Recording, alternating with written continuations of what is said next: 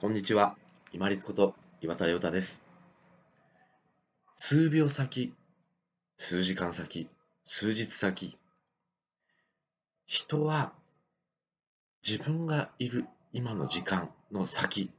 はどうなるか絶対にわかりません。これは誰にとっても同じです。だからこそ、マイナスに捉えるか、まあ、プラスに捉えるかっていうのはもう個人の裁量、自由ですよね。そこを、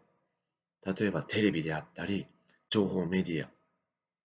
ていうのはついてくるんですね。要は、マイナスの方に傾けて、不安を煽り立てて、見させよう、なんとか見させようとするわけです。怒りを煽って見させようとするわけですね。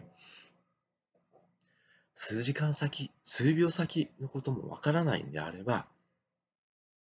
マイナスにもう捉えるんじゃなくて、プラスに捉えませんかっていうご提案ですね。これは単なるポジティブシンキングではなくって、例えば何か自然災害が他のところで起きましたと。で、自分が住んでいるところにもその可能性があります。となった場合に、じゃあ、それをただ単に不安に、わ、これも不安だ、あれも不安だって考えるだけだと、それ無駄ですよね。じゃなくって、プラスの材料にするためには、じゃあ自分がどういう準備、備えができるかっていうのを活かして、準備するだけですよね。そうすると、もし仮にその出来事が本当に起きたとしても、ほら自分が想定した範囲だったじゃん。自分がこれだけやっておいたから、これだけでしか被害が出なかったじゃん。なんとか自分生き延びれたじゃんって、少しポジティブな内容にならないでしょうか。これってちょっと極端なお話を今回してるかもしれないんですけれども、ちょっと見えない先に対して、見えないからと言って、マイナスマイナスっていうふうに考えてると、これ時間がやっぱりもったいないんですよね。じゃなくって、ちょっとマイナス面が見えたら、それに対して自分ができることをやれば、よし、ここまではできたって自己肯定感が増えますよね。これプラス材料になりますよね。そして、よし、ここまでできたんであれば、なんとかなるかもしれないっていうのも、これプラス材料になりますよね。そして仮に本当にその自分がマイナスと捉えた出来事が起きたとしても備えてあるんですから、想定内。うん、やっぱり自分の想定内だったで、少し胸を張れたり、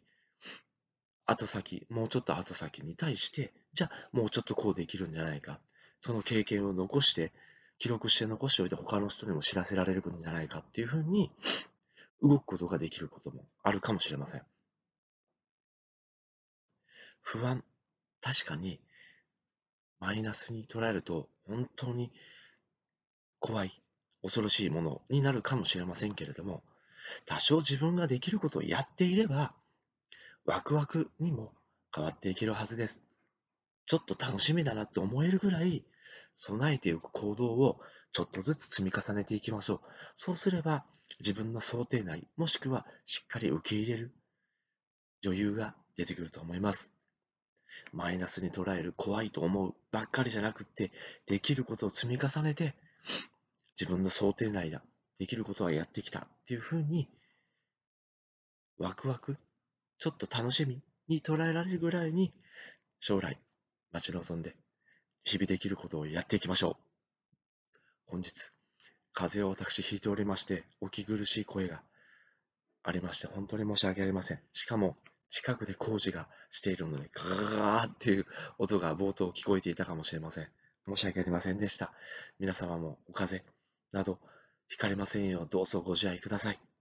本日もご清聴いただきましてありがとうございました。皆様にとって一日良い日となりますように。これにて失礼いたします。